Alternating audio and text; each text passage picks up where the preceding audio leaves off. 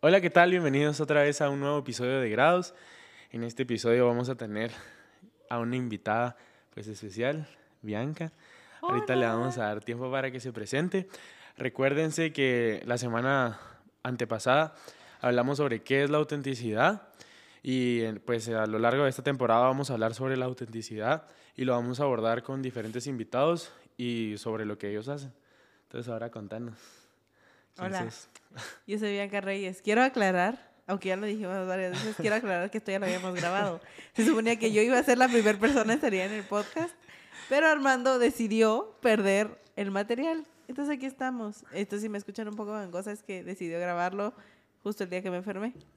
Pero, en fin, no importa, te queremos. Em, yo soy Bianca Reyes, soy fotógrafa y no sé qué más quieres que diga. No sé, lo que tú quieras. Estás en tu, en tu momento, en tu espacio. Eso. Va.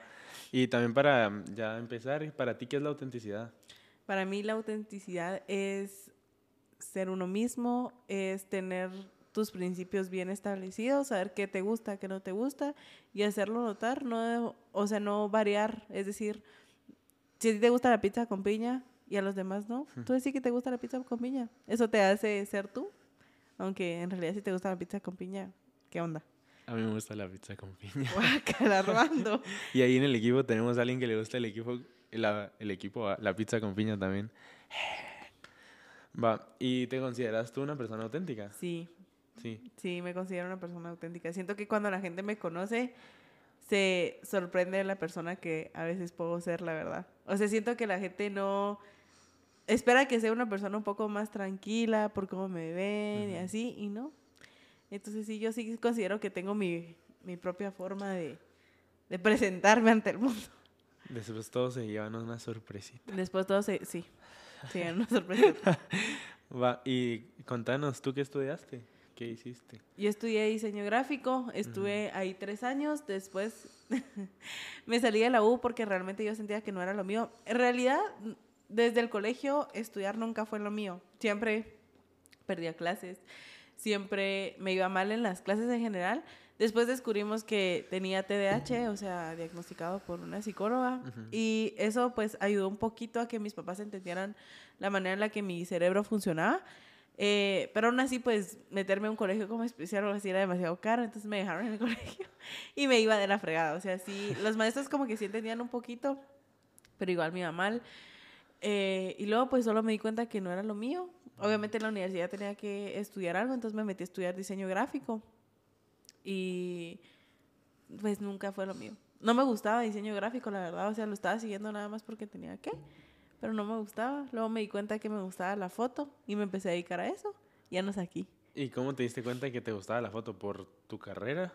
Eh, no. Independiente. En el curso de fotografía, el primer semestre, cuando lo llevé, era todo eh, teórico, no era nada práctico. Entonces, ah, ajá, eso fue horrible porque no, o sea, no como que no aplicábamos lo que estábamos aprendiendo, pues era así como ay, no sé, los niveles de la cámara, etcétera, etcétera, y, y era súper aburrido. Yo de verdad odiaba esa clase. Aparte de la catedrática no me caía muy bien. Lick, si está viendo esto, sepa que me caía mal. Ella sabía que me caía mal igual. Em, Así sin filtro una vez. Es que sí, esa señora era súper odiosa. Pero el nombre una vez. La... sí. me caía muy mal. No, ahí por favor, Ay, ay, perdón. A un pip. Ajá, ah. ay.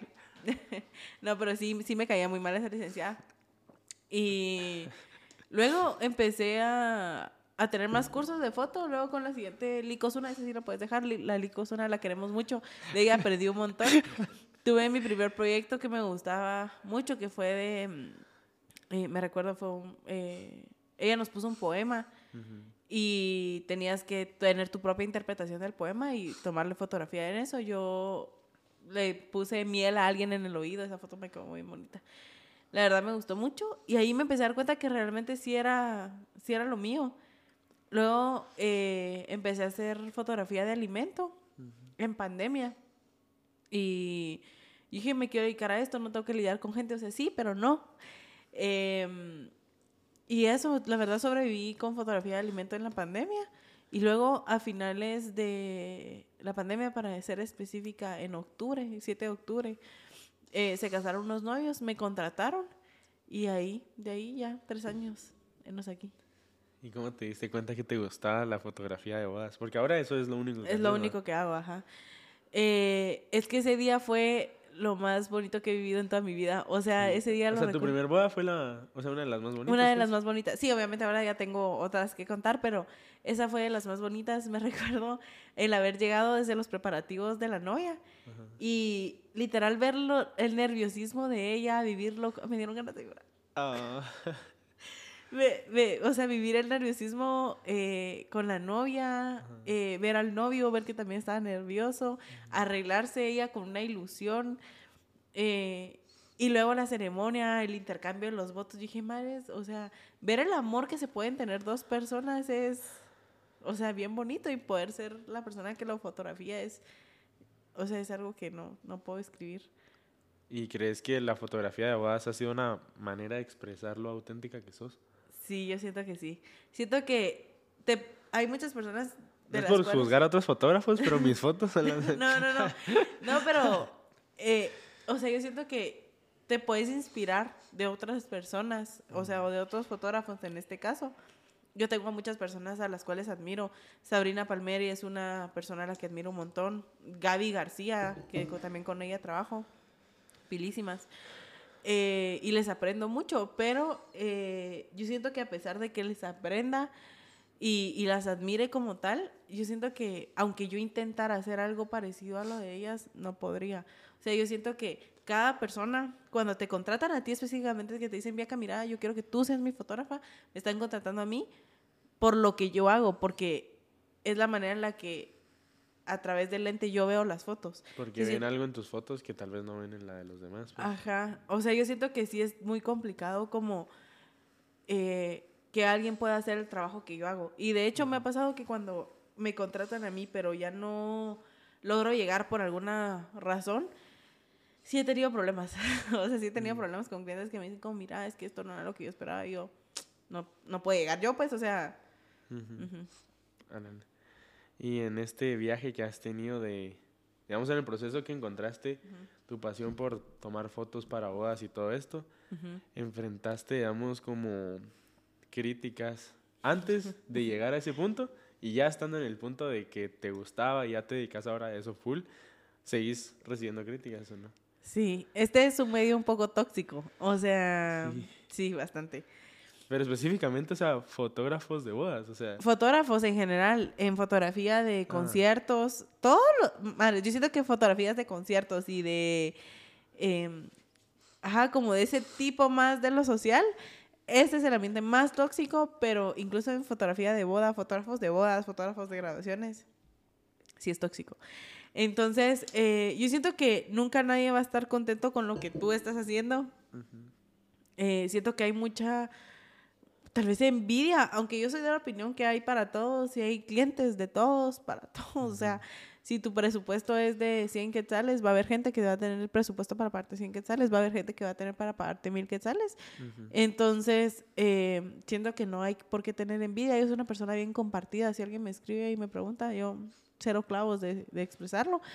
Pero sí siento que cuando empecé me juzgaron mucho. Yo empecé teniendo paquetes desde 350 quetzales, pero solo porque quería tener experiencia, no porque realmente eso fuera lo que fuera a cobrar.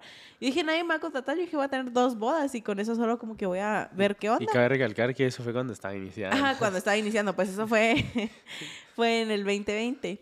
De hecho, fue octubre, noviembre y diciembre del 2020 que tuve esos precios y me comieron viva en los grupos de, de fotógrafos y así miren esta chava. Ajá. Ah, y una chava específicamente, una fotógrafa. de ella sí no voy a, el nombre. No, de ella sí no voy a decir el nombre. Pero Armando, Armando, Armando sí ya sabe de quién estoy hablando. Eh, a todo el mundo. esta chava específicamente sí, mm, sí me ha tirado hate desde el día uno.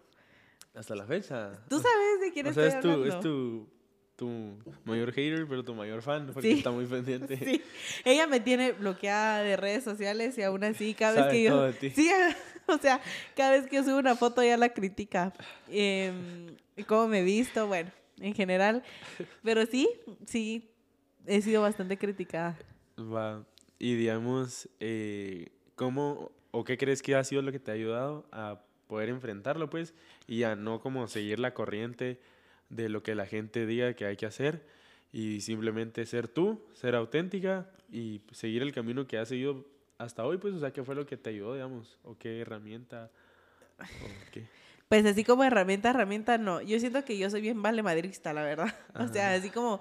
Es que yo siento que cuando tenés como bien cimentado tu forma de ser y cuando tenés como bien cimentado lo que sos para lo que naciste, etcétera, yo siento que no te tiene que importar lo que opinen los demás, la verdad. O sea, como que yo siento que algo que te hace ser tú es, o sea, ser auténtico, es decir como, bueno, yo soy así, le caiga bien a quien le caiga bien, le caiga mal a quien le caiga mal. No sos monedita de oro para caerle bien a todo el mundo, entonces siento que, que eso. Pero Eso fue lo que te ayudó. Ajá. La verdad es que eso es lo que me está ayudando ahorita también a mí. O sea, Sí. hacer lo del podcast, pues, como que me costó un montón subirlo, la verdad. O sea, aparte de problemas como técnicos y que no me dejaba una plataforma y después la otra tampoco y así, fue literalmente un largo proceso en el cual, o sea, ya podía hacerlo y no quería. Porque sí me, o sea, sí era como, ¿qué va a pasar? ¿Qué van a decir los demás? Ajá. Pero la verdad es que lo subí y sí ya me, me dio igual.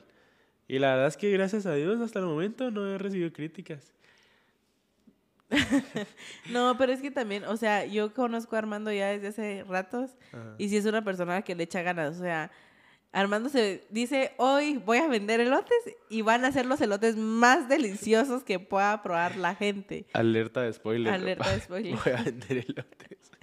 O Así sea, entonces yo siento que sí le metiste muchas ganas a, al podcast, entonces por eso, todo lo que haces con ganas y todo lo que haces de corazón va a rendir frutos en algún momento. Gracias, qué bonito. La verdad es que sí se me puso el ojito lloroso.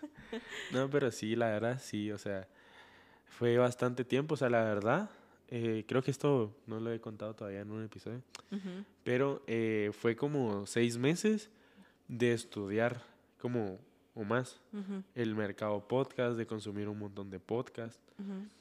Y de como que saber de qué quería hacer yo el podcast.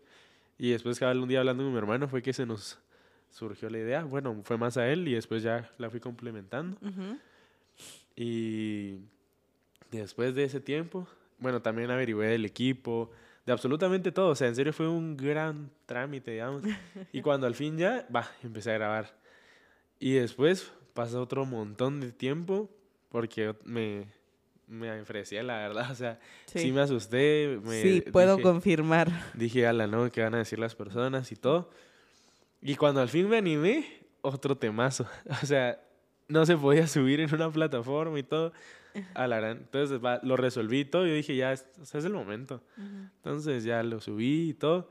Y pues ya, aquí estamos con el segundo episodio ya publicado. Qué emoción. Sí, no, la verdad es que, paréntesis, felicidades. O sea, como que sí, yo te miro y sí te admiro un montón con todo esto. O sea, como que yo me recuerdo cuando solo era una idea y que estábamos haciendo el logo en tu casa. Ajá. Y sí, o sea, verlo Ah, aquí ya real Sí, es, sí. es bien bonito. Gracias. Vale, sigamos.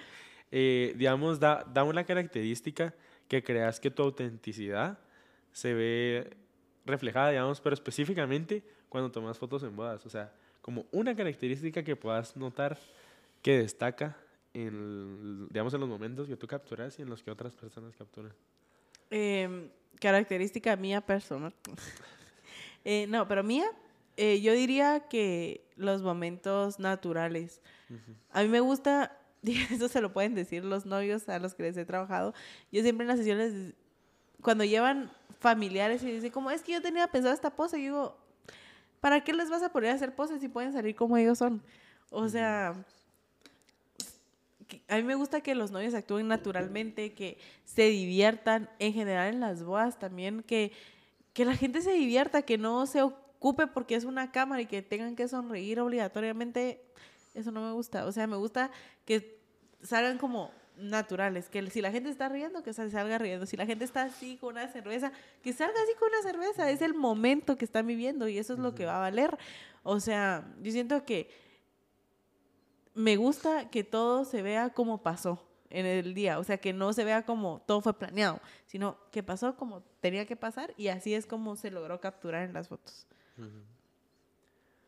Qué bonita la verdad. O sea, siento que hasta, hasta las paras gustando a las personas.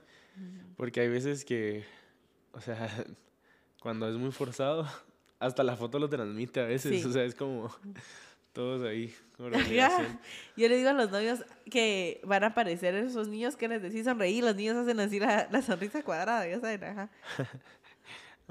y algún momento de tu vida, pues, has llegado a sentir como dudas sobre tu autenticidad, sobre, digamos, si son bonitas las fotos que tomas para bodas o si realmente las haces de una buena manera. O en tu vida personal, pues, ajeno a la fotografía, digamos. Sí, obviamente. O sea, yo siento que todos hemos pasado por eso en algún momento de nuestras vidas. Yo siento que más que en, la foto, aunque sí me ha pasado, obviamente, que cuando me han criticado, cabal esta chava que yo les digo, a veces reviso esa foto que subí, de mi mayor fan. Eh, a veces reviso la foto que ella está criticando y digo, pero si yo la miro bien. Y ya lo empiezo a dudar y empiezo a decir, pero ¿qué tiene? Y entonces le empiezo a ver defectos que tal vez no tiene.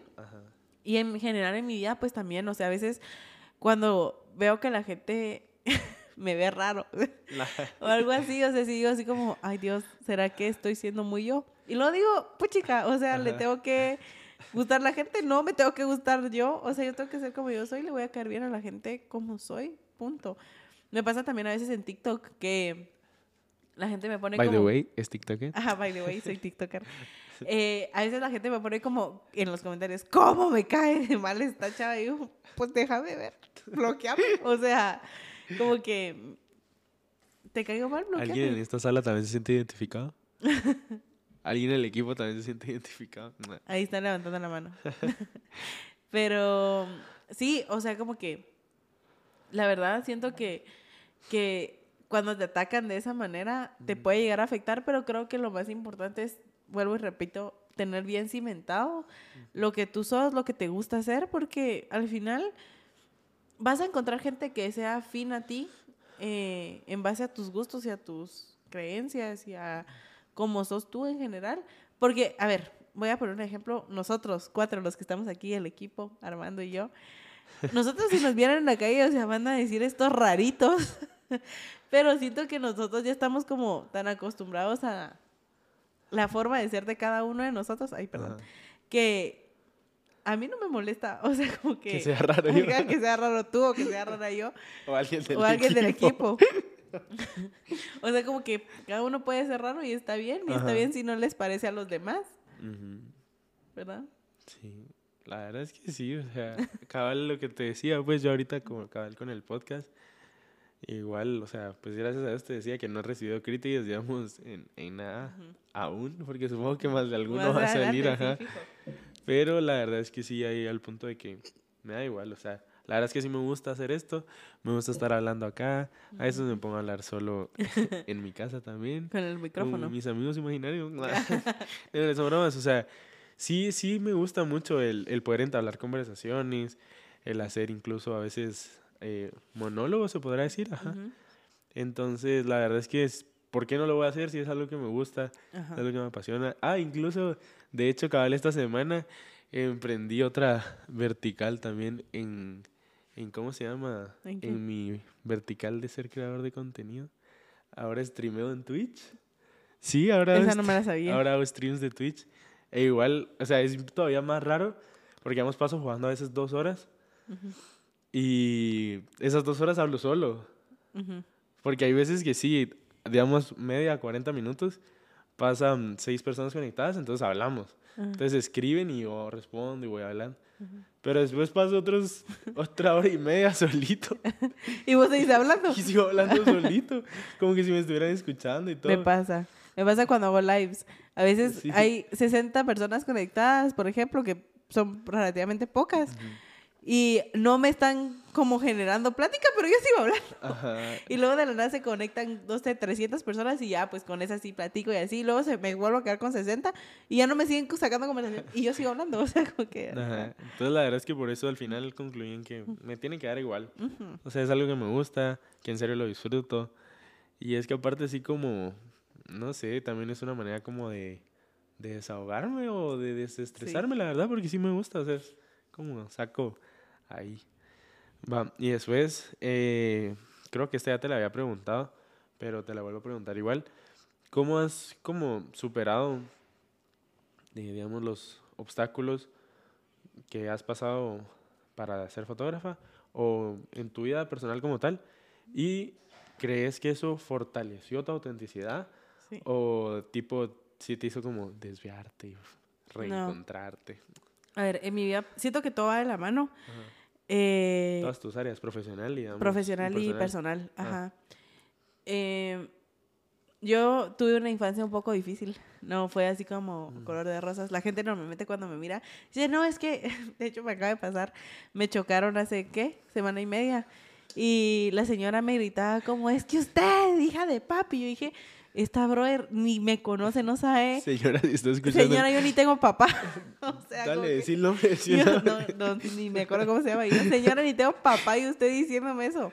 Ajá. Entonces como que me dio demasiada risa. Eh, yo tuve una infancia un poco difícil. No me faltó nada nunca, gracias a Dios. Mi mamá, la verdad, fue una mujer muy, muy fuerte y fue una mujer a la que le echó demasiadas ganas y que me hizo ser la persona que soy el día de hoy.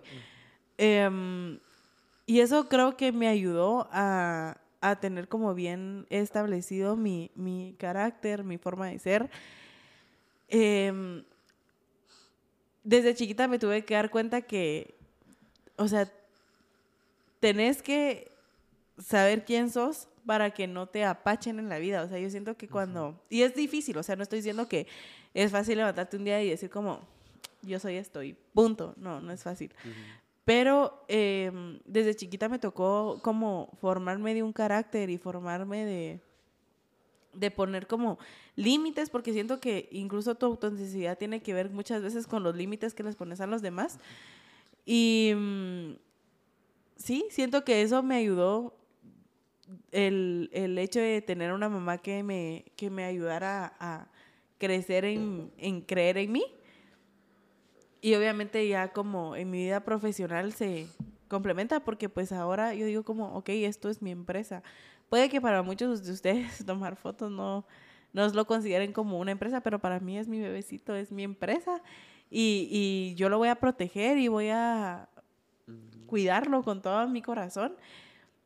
Y, y sí, o sea, no puedo, yo no permito que muchos clientes eh, me pongan reglas en, en mi empresa, pues, o sea, siento que, que eso. Sí, la verdad sí te entiendo, porque, o sea, en teoría yo veo igual el podcast. O sea, es mi bebecito. Ajá, es que uno tanto que se esfuerza Ajá. por... Bueno, pero obviamente no llevo el tiempo que tú llevas, pues, pero... no, pero igual. Ajá, pero sí se entiende el punto, pues, porque, ajá, no sé, e igual eh, hay veces que, digamos, eh, no sé, creo que nunca me ha pasado, la verdad, o sea, así como tener un inconveniente, que, digamos, un invitado se quería sentar acá y yo allá. Bueno, creo que contigo me pasó la primera vez que lo Sí. hicimos, que, o sea, yo me quería sentar ahí y, Y al final me quedé acá. Y la verdad es que creo que acaba de salir ahora. no. ¿Te sentís más cómodo? Sí, la verdad es que me siento bastante bien. No es algo que como que afecte, la verdad. sí, no. Lo único que importa es que me escuchen bien. Hola. Entonces, eh, pues sí, te entiendo el punto. Va. Y em, ya terminamos todo. Ya terminamos. Sí. Siento que fue poco tiempo. Siento que nos tardamos menos que la vez pasada. Ajá, igual siento que nos tardamos poco tiempo, pero o sea, ya tocamos todos los puntos. Hoy fuimos muy eficientes. Quiero hablar del amor. Hoy no nos deseamos tanto. Y ahora para finalizar, le vamos a dar unos minutos a Bianca Reyes sobre el amor. Eso no vayas a poner esta parte, por favor. Otra vez tú. Va. Y ya para terminar, solo resumiendo todo lo que hablamos, Ujú. un consejo de ti para los oyentes. Que, o sea, ¿qué les aconsejas? ¿Qué es lo que más te ha servido a ti? Que tal vez le puede servir a alguno de ustedes porque que le haya servido a Bianca no quiere decir que me va a servir a mí o que le va a servir a fulano, mengano, sotano. Pero pueda que el consejo de Bianca, complementado con lo que ustedes ya saben y con lo que escucharon de alguien más, logren obtener su respuesta, pues, y logren obtener el resultado que tal vez están buscando. Pero no quiere decir que lo que Bianca diga, lo que yo digo, es lo que es, pues, o sea, el chiste en sí, hasta el podcast, es que, por eso, ajá, a partir de las perspectivas, pongamos, podamos tener nuestro propio criterio y podamos saber si lo que vamos a hacer va a tener frutos, pues, y después hacerle, hacerle muchas ganas a lo que quieren hacer y emprender y lo van a lograr, pero ajá, danos tus consejos de lo que hablamos. Bueno, yo siento que es importante que creas en ti mismo. O sea, si tú no crees, es como cuando la gente dice como, ay, es que hoy me miro fea. Te vas a ver fea delante de la demás gente porque tú misma estás diciendo que hoy te miras fea. Si te miras fea y te sentís fea, levántate, arreglate para verte bonita. O sea, yo siento que creer en ti mismo y creer en ti misma te va a hacer llegar lejos. Impulsarte a ti misma te va a hacer llegar lejos. Siento que a veces nuestros peores enemigos somos nosotros mismos, pues, o sea, eh, a mí me pasa mucho a veces que tengo una idea y digo, esta idea va a ser genial y no la ejecuto porque me da miedo. Y luego alguien más la hace y le va genial y digo, la gran puchica, yo lo pensé hace meses. Entonces siento que si tú tienes una idea, lo peor que puede pasar es que fracases en esa idea. Pero realmente si tú te impulsas, si tú te esmeras por eso, vas a lograr llegar lejos, pues. O sea, yo siento que tú tienes que ser tu mayor fan. Ese es el consejo que yo daría, que tú tienes que ser tu mayor fan y creer siempre en tus ideas y creer siempre en que sos lo mejor en lo que estás haciendo. Y realmente serlo, pues, o sea, porque no puedes decir como yo soy lo mejor, pero me voy a quedar aquí acostado a ver que me lleva dinero. No funciona así. Gracias por el consejo. Ahora yo voy a ser fan de mí mismo. y pues la verdad es que eso es todo por este episodio. Gracias por acompañarnos. Gracias Bianca por haber sido parte otra vez de un episodio de Grados. Y pues los invito a que sigan eh, escuchando el podcast de Grados, que juntos, me incluye a mí también, a los invitados también, que podamos ir aprendiendo juntos y creciendo juntos, porque esa es la finalidad de este podcast. Eh, por si no se recuerdan, les recuerdo mi nombre, soy Armando. Eh, me pueden encontrar como Armando Belloso U en todas las redes. No sé si quieres dejar tus redes. A mí como Bianca Reyes, guion bajo. Bianca con K. Es importante aclararlo. Gracias. Y después también les pido de favor, que en serio me ayudan muchísimo, que sigan a Grados Podcast en las redes, se suscriban a YouTube, me sigan en Apple Podcast o en Spotify Podcast, donde sea que me escuchen. Y pues eso fue todo por hoy, así que gracias. Nos vemos en el siguiente episodio. Bye. Bye.